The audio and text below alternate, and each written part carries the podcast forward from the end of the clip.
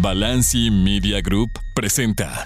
Esta es la hora deportiva. Fútbol, básquetbol, béisbol y más. Mucho más. Esta es la hora deportiva con Juan Pablo Sabines. Bienvenidos, bienvenidos sean todos a la hora deportiva en este lunes 25 de septiembre. Esto es la hora deportiva a través de Radio Chapultepec 560 AM en la Ciudad de México o bien a través de Exa 98.5 FM en Tuxtla Gutiérrez. ¿De qué vamos a hablar del día de hoy?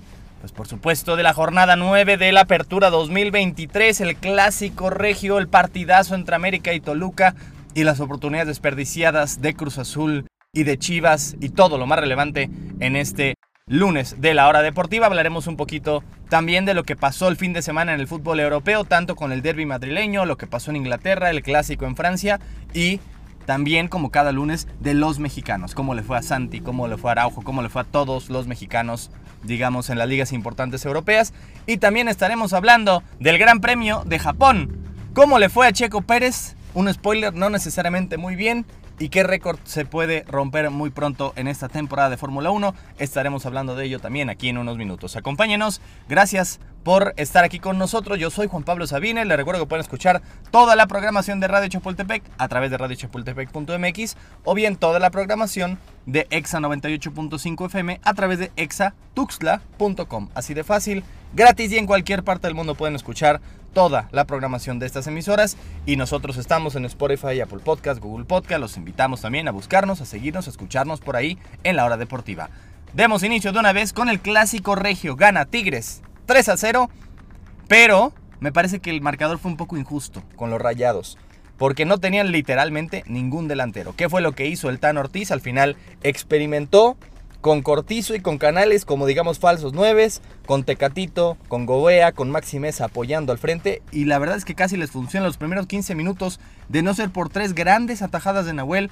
Rayado se hubiera puesto al frente en el partido en el volcán. Justo cuando peor estaba jugando Tigres, aparecen los dos del campeonato de hace unos meses. Córdoba, centro, para Guiñac, su gol número 11 en Clásico Regios, lo cual empataba en ese momento a Bahía como el máximo anotador de Clásico Regios. Unos minutos después, gracias a un penal regalado por completo por Gobea, el propio Guiñac pone el 2 a 0 y con eso ya es en solitario el máximo anotador en toda la historia de los Clásicos Regios, de los duelos Monterrey contra Tigres, André Pierre Guiñac con 12 en solitario. ¿Y quién puso el tercero? Pues nada más y nada menos que Diego Laines. Así termina el partido.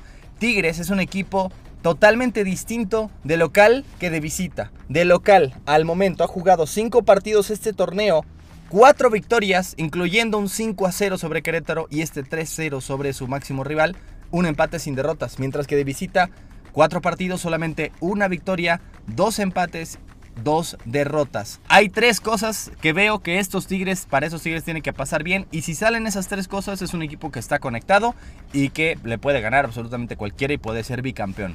Punto uno, tienen que jugar en su casa, como ya lo vimos. El volcán es una fortaleza para ellos y bajan muchísimo su nivel cuando salen de ahí. Número dos, Nahuel, que entre el inicio del partido, al final del partido tuvo también otras dos par de buenas atajadas. Cuando está conectado también Nahuel, es casi invencible los Tigres. Hay veces que el propio Nahuel se desconcentra y regala goles. Pero cuando no lo hace y cuando eh, sale en esas, en esas tardes, en estas noches como la del sábado, es realmente tal vez el mejor que hay en México. Mientras que el último punto es obviamente lo que dependen todavía de Guiñac. No es lo ideal, pero todavía dependen de él. Cuando no ha jugado es cuando peor han estado los Tigres. Cuando está, aún si no es que dé un partidazo, es que tiene una y te la conecta. Tiene dos y te conecta dos. Eso es lo que hace Guiñac, que es distinto. Claro, ayudaría más si de vez en cuando los Laines y los Ibáñez y los Caetano que han estado, que ha estado en general mal ese torneo, pueden aparecer más, pero por el momento cuando esas tres cosas aparecen, Guiñac, Nahuel y el Volcán, Tigres es el máximo candidato si esas tres cosas se aparecen. Para Rayados, como ya decíamos, un poco injusto, había sido mejor. Al final, a pesar de que entra Funes Mori, realmente no, no jugaron con ningún delantero y creo que eso les termina pesando. Creo que la salud es lo que le va a terminar pesando este semestre al equipo del Tan Ortiz. Ahora, Chivas, Chivas, Chivas, oportunidad totalmente desperdiciada para el Guadalajara, para el rebaño de Paunovic. Ahora, ¿a quién van a culpar? Alexis Vega no jugó de inicio, entró de cambio hasta el 69, es decir, solamente estuvo 20 minutos. lo abuchearon cuando entró, lo abuchearon con todo en el estadio Akron, pero realmente digo, poco hizo en los minutos que estuvo, pero fue poco tiempo para decir realmente es que por su culpa. No, la más clara del partido la falló el Chicote para Chivas, fallaron todos los demás, falló Brígido, falló Padilla, falló Piojo Alvarado, hubo un penal por ahí que pedían que es bastante cercano, pero me parece que no era, que no era falta sobre Piojo Alvarado. Y en general Chivas desperdició por completo una oportunidad total de recuperar a su afición en casa ante un Pachuca que no tiene absolutamente nada por qué batallar, por qué luchar en este campeonato. Y además no estaba Alexis Vega, que se supone que era la raíz de todos los males de este Guadalajara. Así que es una oportunidad totalmente desperdiciada que incluso casi termina en derrota porque al final fue Guacho Jiménez ¿Quién salva a las Chivas en ese penal en los últimos minutos? Pachuca ha tirado dos penales del torneo, los dos los ha fallado. Guacho Jiménez salva a las Chivas. Para mí el héroe del partido fue el otro arquero, el, bueno, ni tan jovencito porque ya tiene 25 años, Carlos Moreno, que se quedó a suplir a Ustari en la portería del Pachuca, eh, salvó más de una ocasión, diría yo, cuatro o cinco buenas, muy buenas atajadas en el partido. Y con eso las Chivas, sin Alexis Vega la mayoría del encuentro, todavía no pueden recuperar la senda. Sí, al menos rompen la racha de derrotas, pero este empate para mí les sabe a derrota, porque era la oportunidad y la desperdiciaron. Y siguen cayendo, ahora del sexto al séptimo lugar han bajado estas Chivas, del primero al séptimo lugar en cuatro partidos. Y con eso hacemos una breve pausa, no se retire porque seguimos aquí en la hora deportiva con más de la Liga MX Fútbol Europeo y Fórmula 1. Lo mejor del fútbol mexicano lo encuentras en la hora deportiva con Juan Pablo Sabines. Gracias por continuar con nosotros aquí en la hora deportiva en este inicio de semana, lunes 25 de septiembre. Ya hablamos del clásico regio y del empate entre Chivas y Pachuca. Fue una oportunidad desperdiciada para las Chivas. Hablando de oportunidades desperdiciadas, ¿qué pasó ayer en el Azteca con Cruz Azul? La afición respondió a pesar de que era una tarde demasiado calurosa. Ahí estuvimos en el Azteca. Demasiado calor, demasiado sol. No se esperaba una gran entrada y al final lo hubo, digo entre comillas, para hacer un partido con ese horario y con ese rival. Y vaya, entre que el Querétaro usó un uniforme negro que se confundió mucho con el azul marino, que sus números estaban en verde y blanco y rojo y no se distinguía absolutamente nada desde, la, desde el área de arriba, desde el área de medios. Y además de que en general es un equipo que tiene muchos jugadores ex cruzazulinos, ex Pumas, que ya han sido, ya pasado sus mejores épocas, realmente era muy difícil reconocer qué tenía el Querétaro en la cancha y aún así con eso le termina dando la vuelta al partido a Cruz Azul. Un Cruz Azul realmente muy triste en el que ya no se sabe a quién culpar. Eh, un día era jurado, luego era Cambindo, ahora realmente quién fue. No es que se equivocara puntualmente a alguien, sí creo que hay varios jugadores sin nombrarlos en un nivel más bajo de lo que deberían estar, de lo que nos tenían acostumbrados ya sea en Cruz Azul o en otros equipos anteriormente y que el funcionamiento del profe Joaquín Moreno es demasiado estático en ocasiones, se tardó en hacer los cambios, se murió con su línea de 5 pese a tener la ventaja, teniendo el empate, teniendo la ventaja, después le empataron, después iba perdiendo y el funcionamiento no cambió del equipo, esa línea de 5 un poquito flexible, pero al mismo tiempo demasiado defensiva como para pensar en que estás jugando contra el Querétaro en tu casa y que estás urgido, urgido totalmente de triunfos. No se vio como tal este equipo, falló demasiado tanto adelante como en la parte defensiva. Querétaro, sin hacer demasiado, sin ser brillante, jugó a lo suyo y terminó sacando unos tres puntos valiosísimos y muy justos del Estadio Azteca. Cruz Azul se hunde, está empatado con Puebla en el último lugar de la general, gracias a que Puebla le quitaron ese partido por default y a que pierdes técnicamente 3 a 0. Por eso es que está empatado en puntos y en diferencia de goles en el último lugar. Técnicamente Cruz Azul no es el último, pero se siente como tal. El empate de por sí ya sabía derrota y pues una derrota 3 a 1 ante el Querétaro ya te deja prácticamente sin ninguna posibilidad en este mismo torneo. Tienes que sacar 18, 19, 20 puntos de los 24 restantes, algo casi imposible de hacer, principalmente para cualquier equipo, mucho menos para Cruz Azul como está jugando ahora. Y su siguiente partido es la visita al superlíder el viernes. Díganme si no está complicada la situación en Cruz Azul y que además les falta todavía visitar a los Tigres, visitar a las Chivas ya está muy muy complicado ese torneo. Pero bueno, el mejor partido me parece el fin de semana, pese a que no hubo tantos goles, el América contra Toluca que les dije aquí el viernes, me parece que puede ser un adelanto de la liguilla, un adelanto de la final inclusive, que me parecen en América él, llegaba como el superlíder el viernes, claro, lo perdió ya gracias al triunfo del San Luis y de hecho se queda con el segundo lugar tras no poder conseguir el triunfo de la bombonera, pero sí es como el equipo más fuerte al momento del torneo, mientras que Toluca es mi caballo negro del, torneo, creo que tiene el técnico y tiene los jugadores como para hacer ruido una vez en la liguilla, me parece que fue un duelo de poder a poder, el mejor gol de la jornada sin duda el de Maxi Araujo, una gran jugada del Toluca, no al nivel del, de Cardoso hace ya unos 18, 19 años, pero cerca realmente de ese, de ese nivel, un, un gran gol del Toluca, se había puesto adelante Diego Valdés al América otro que está teniendo un excelente torneo en estos momentos. El América que sigue todavía sin necesitar necesariamente a Henry Martín. No fue un gran partido de Julián Quiñones. Creo que les faltó un poquito a las Águilas. Todavía tienen sus problemas defensivos. No ha regresado Reyes. Pero me parece que eh, los dos tienen que salir contentos. Toluca por jugarle al tú por tú al equipo que mejor ha venido jugando en el torneo. Y el América, sí, ok, no ganan pero en general la cancha de la bombonera siempre les ha costado, siempre del Nemesio 10 salen sufriendo y salir con un empate ya realmente de aquí al resto del torneo hay pocos, si, no es, si es que algún partido que vea al América cayendo en esta temporada en lo que resta de esta apertura 2023, por lo menos de la temporada regular. Mientras que por último los Pumas ganan 2-0 en Puebla, una cancha que también se les dificulta mucho recientemente.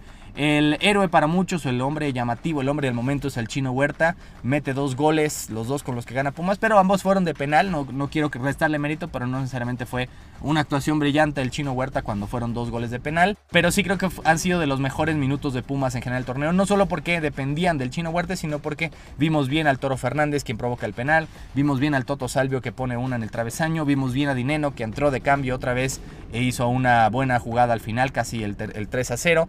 Y el mejor jugador del partido para mí fue el arquero Julio González, eh, que se ha ganado ya la titularidad por encima del Sosa y por encima de, de Alcalá.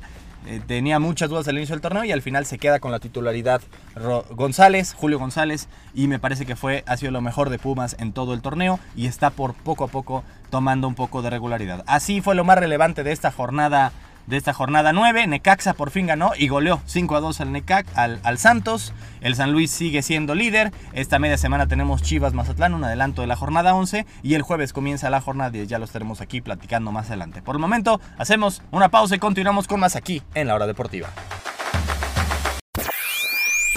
Continúa la acción en la hora deportiva con Juan Pablo Sabines. Gracias por continuar con nosotros aquí en la hora deportiva en este lunes. Vemos un rapidísimo repaso del fin de semana en el fútbol europeo, si les parece. Un poquito de todo comenzando en España, comenzando con el derby madrileño. El Real Madrid que había solamente conocido la victoria en lo que va de la temporada. Por fin conoce otra cosa. Cae en casa del Atlético de Madrid y cae del primer lugar al tercero en la tabla de la Liga Española. Fue una semana difícil para el Madrid que consigue un triunfo a media semana en la Champions, sí, pero sufridísimo y ante el eh, debutante Union Berlín, teniendo que venir el gol del triunfo de Jude Bellingham ya en tiempo de compensación, mientras que este fin de semana el Atlético sí me parece les pasó por alto, doblete de Morata que les festejó con todo eh, y eso que es canterano precisamente de los, de los merengues, y el otro de Griezmann que tenía ya nueve clásicos, nueve derbis sin anotarles, bueno, nueve derbis o clásicos porque incluyen partidos que había jugado con el Barcelona, pero fue uno de los héroes del partido. Y creo que hay algunas conclusiones del Madrid que parecía que llevan a tener de regreso a Vinicius. Al final se recupera de la lesión que tenía, pero le da una gastroenteritis y no puede estar. Y se ve que definitivamente el Madrid le hace falta, ya no dijéramos Benzema, sino por lo menos Vinicius, porque no tienen realmente hombres de ataque. José Lu ha hecho lo que ha podido, Rodrigo ha hecho lo que ha podido, pero lo que han podido es muy poco. Realmente han tenido que necesitar de Bellingham desde el medio campo para hacer los goles y de Vinicius pero no ha estado el último mes y por eso le ha pesado al Madrid. Y también creo que ya el medio campo con Kroos y con Modric se vio muy lento. A la hora sobre todo de recuperar los balones, básicamente dejaban solos a los Bellingham y a los Valverde. Y creo que en este punto de sus carreras ya no están tal vez para los dos jugar de titulares en un partido tan importante, eh, por lo menos ambos al mismo tiempo no, no creo que sea la mejor decisión para el Madrid, no creo que fue la mejor decisión de Ancelotti. Pero eso sí, como Griezmann dijo al final del partido... Ir mañana eh, al cole con la camiseta del Atleti, chicos. Ahí está, y ahora pasemos al Barcelona. ¿Y qué fichaje han sido los dos Joao? Joao Félix, que está, bueno, está préstamo, no es un fichaje como tal, pero sobre todo Joao Cancelo, que Ha pasado ya por el Inter, por la Juve, por el City, por el Bayern y ahora llega al Barcelona. No, no sé cómo lo dejan ir de tantos lugares y en todos y cada uno ha rendido. Lewandowski, que hace aquí unas semanas decíamos le falta recuperar su nivel, pues bueno, ya lo recuperó. Anota dos grandes goles el día de ayer, el primero un absoluto golazo y ya está empatando como Pichichi junto a Morata y a Jude Bellingham precisamente del Atlético y del Real Madrid. Y lo más relevante de ese partido es que el Barça iba perdiéndolo 2-0 al minuto 80 y lo termina ganando. ¿Saben cuántas veces eso había pasado en los 124 años de historia del Barcelona? No solo en liga, en cualquier competición. Haber remontado de dos goles abajo para ganarlo en los últimos 10 minutos del partido. Cero veces. Nunca en la historia del Barcelona había hecho lo que hizo el sábado. De, de, perderlo por dos a ganarlo en 10 minutos con doblete de Lewandowski y con el último el gran gol de Cancelo. Y ahora el Barça es primero. El segundo lugar es el Girona, el sorprendente Girona con sus cinco victorias seguidas y el Madrid cae en la tercera posición, eso sí nada más un puntito abajo, no hay absolutamente nada escrito al momento, pero por primera vez en el año un líder distinto al Real Madrid en España. Los mexicanos, ¿cómo les fue rapidísimo? Araujo, 90 minutos y una amarilla en el triunfo de Las Palmas 1-0 sobre el Granada. César Montes, el cachorro, muy parecido, también 90 minutos, también una amarilla recibida en el empate a 2 entre Almería y el Valencia, mientras que Guardado solo jugó media hora en el triunfo 1-0 del Betis al Cádiz con gol de un viejo conocido de México, de Guido Rodríguez. Vamos a Inglaterra y seguimos con los mexicanos, otro buen partido de Raúl, pero ya suena suena a burla, pero es que es la verdad, o sea, ha tenido buenos partidos, simplemente no puede aparecer en el marcador. Sigue sin marcar todavía, pero sigue jugando los 90 minutos, sigue jugando titular en el equipo del Fulham, empatan a cero en casa el Crystal Palace, mientras que Edson Álvarez juega los 90 minutos ante Liverpool, muy sufrido partido que termina cayendo el West Ham en Anfield, que solo han perdido esta temporada ante dos equipos, el Manchester City y el Liverpool, así que digamos es comprensible. Ahora, hablando del City precisamente, goles tempraneros de Haaland y de Foden. Bueno, de Foden y de Haaland en ese orden. Le dan otro triunfo más al City, 2-0. Expulsan a Rodri. Y lo que he notado con los Citizens, con el equipo de Guardiola, es que se ha, hecho una mini renovación de la plantilla. Llegó Guardiola y como uno de los centrales más caros de la historia y lo mandó a la lateral. Llegó Doku como un posible simplemente recambio y ha jugado de titular muchos partidos. Llegó Núñez y ha jugado de titular. Esos fichajes que ha hecho el City poco a poco se ha renovado de las salidas de Marés y de Gundogan, de Laporte y en muy corto tiempo se ha renovado esta plantilla que ganó el triplete y que ahora ya está luciendo un poco diferente y que aún así no ha perdido en absoluto un paso. Mientras que el partido del fin de semana, dos veces se fue arriba el Arsenal, dos veces lo empató Heung-Min Son para el empate a dos en el clásico del norte de Londres entre los Gunners y los Spurs.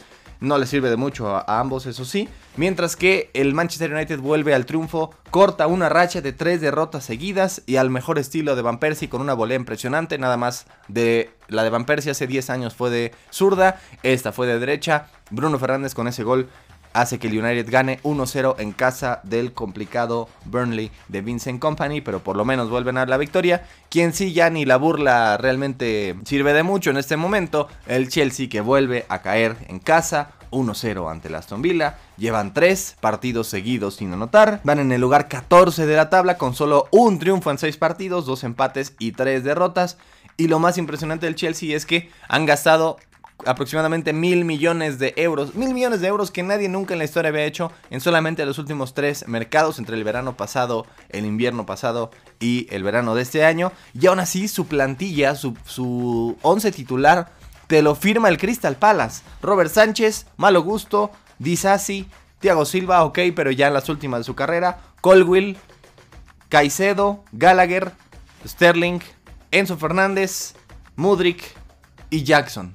Ese es el 11 titular del Chelsea. Con alguno que otro jugador tal vez que puedan haber reconocido. Lo más impresionante es que gastaron más de mil millones de euros para tener esta plantilla y aún así van en el lugar 14 de la tabla y llevan 3 seguidos sin siquiera un gol. Y brevemente repasemos otras ligas. En Francia, Le Classique, como decíamos aquí, PSG ante Marsella, gana el equipo parisino 4 a 0 gracias a Hakimi y a los nuevos, a goles de Randall Colomani y doblete de Ramos, no de Sergio Ramos, de Gonzalo Ramos, ese que banqueó al bicho en eh, la Copa del Mundo pasada. Me parece que, insisto, el PSG con todo y que se les fueron dos figuras de, de, la talla de Messi y de Neymar, además de Ramos también, creo que el PSG estará bien y que se ha renovado muy bien la plantilla. Mientras que en Holanda el Chucky, buena noticia, se reestrena con el PSV, por fin consigue anotar su primer gol. Golea 4-0 el PSV Eindhoven de visitante al Almere y lo más interesante también es que supera el incidente que había tenido con Ricardo Pepi, con el delantero México-americano, más americano que mexicano, en el partido anterior que le había negado tirar el penal y que por eso no se había podido estrenar el Chucky, pese a que la propia afición lo pedía. Pues bueno, ahora ya se estrena, se reestrena con el PSV. Y por último, quien más brilló es Santiago Jiménez, quien en tan solo 45 minutos anotó dos veces, dio una asistencia, llega a 8 goles, es líder en solitario de la Eredivisie. La mala es que el partido se tuvo que suspender y no se sabe todavía qué va a pasar, pero el Feyenoord iba ganándole 3 a 0 al Ajax que está en una crisis total y que me parece que bueno que se pudieron salir a, a tiempo tanto Edson como Jorge Sánchez del Ajax que está en el lugar 14, solamente dos lugares arriba del descenso.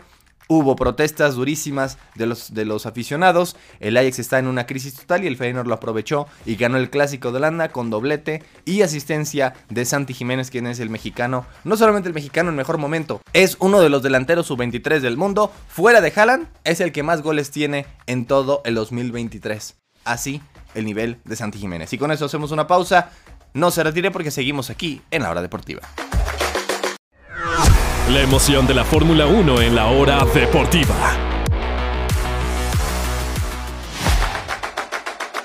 Gracias, gracias por continuar con nosotros en este inicio de semana, lunes de la hora deportiva. Antes de pasar a lo que sucedió ayer, o bueno, más bien el sábado, de hecho, en el Gran Premio de Japón. Hablemos un poquito brevemente de cómo me fue en las cinco favoritas. Se está jugando el quinto partido, el doble Monday Night Football al momento entre Águilas y Filadelfia, entre Águilas de Filadelfia y los Bucaneros de Tampa Bay. En un ratito más, no, ya empezó de hecho el Rams contra Bengalís. Eh, recordando que mi última de las cinco predicciones o cinco picks era que los bucaneros iban a cubrir la línea de cinco y medio que tenían en contra en su propia casa. Pero hay que presumir que este fin de semana, esta semana 3, al momento vamos 4 y 0. Dijimos que Nueva Inglaterra ganaba y cubría de visitante en los Jets y lo hicieron y ya son 15 partidos seguidos que los Pats no pierden contra su máximo rival, que Houston cubría la línea de 9 y medio en Jacksonville. Claro, no pensé que iban a ganar el partido y lo terminaron ganando por 20 puntos. Eso sí fue una sorpresota, pero al menos aquí dijimos, creo que va a ser mucho más parejo de lo que pensamos. No pensé que iba a ser una paliza, pero del otro lado. Pittsburgh venció anoche a Las Vegas de visitante. Al final lo hizo por 5 puntos, pero el partido solamente hasta el final se puso un poco reñido. En general, Pittsburgh mantuvo control del encuentro gracias a su defensiva principalmente. Y Buffalo menos 6 y medio en Washington. Sabía que Buffalo cuando gana te aplasta. ¿Y qué pasó? Aplastaron a los comandantes 37 a 3 y esos 3 vinieron ya al final del partido, así que fue una aplastante victoria de los Bills. 4 y 0, nada más y nada menos, ¿qué tal les parece este fin de semana de las 5 favoritas? Ahora sí, hablemos de Fórmula 1, el Gran Prix de Japón que fue entre el sábado por la noche y el domingo por la madrugada de nosotros. Primero hay que decir cómo le fue al mexicano Checo Pérez y le fue terrible. Vaya, fue eh, básicamente todo lo que podía salir mal para Checo, sin incluir obviamente un accidente, salió mal. Comenzó, eh, bueno, en general siempre le, esta temporada le ha ido mal en las qualis, le fue mal en las qualis, tanto el viernes como el sábado.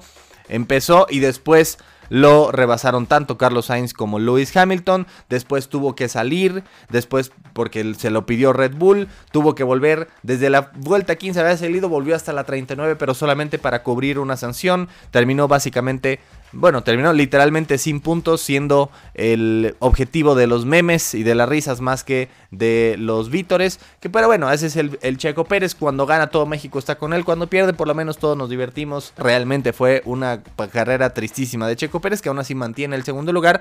Y ya con tan poquito tiempo, pues por lo menos creo que nadie se lo va a quitar. Y oficialmente su constructora en la carrera de la temporada de constructores ya son campeones por segundo año consecutivo. Red Bull ha ganado por sexta ocasión en su historia, cuatro con Vettel, el año pasado más este, el campeonato de constructoras, que absolutamente nadie esperaba que sucediera alguna otra cosa, ya oficialmente era cuestión de tiempo, pero Red Bull gana. ¿Por qué? Porque Max Verstappen, otra vez más, después de su pequeño bache en el Gran Prix anterior, ha ganado esta carrera y con eso lleva 13 en lo que va de la temporada y está a punto de llegar al récord que tiene Max Verstappen el año pasado. Max Verstappen ganó 15 Grand Prix el año anterior, este año lleva 13 en 16 carreras y todavía quedan 6, es decir, si gana la mitad, por lo menos, de las que quedan, que lo veo bastante probable, va a superar su propio récord de más Grand Prix conseguidos el mismo año. Y eso que el Gran Premio de Italia, el primero de todos, se suspendió. Con todo y todo, ahí está Max Verstappen. Eh, intentando ya casi consiguiendo el, el récord histórico, bueno, superando su propio récord histórico. Lo acompañaron en el podio Lando Norris, el británico, y Oscar Piastri, quien lo hubiera dicho, el australiano, mientras que Checo Pérez se queda sin puntos, pero todavía en la segunda posición a ya 33 puntos viene Lewis Hamilton, quien ya rebasó a Fernando Alonso en el tercer lugar del campeonato de pilotos, pero creo que es demasiado amplia la ventaja como para pensar que Sergio Pérez no vaya a terminar en la segunda posición este año. Así fue el Gran Premio de Japón, solamente quedan 6 en la temporada de F1 y con eso nos despedimos. Gracias de verdad a todas y a todos por escucharnos aquí en la hora deportiva en este lunes, inicio de semana. Gracias de verdad, que tengan una excelente semana. Estamos de regreso el miércoles para hablar un poquito de todo, de NFL, de fútbol mexicano, todo lo que haya que hablar. Aquí lo estaremos comentando el miércoles. Gracias, que tengan una excelente semana, cuídense mucho. Esto fue La Hora Deportiva. Toda la información del deporte nacional e internacional la escuchaste aquí en La Hora Deportiva con Juan Pablo Sabines. Esta es una producción original de Balanci Media Group.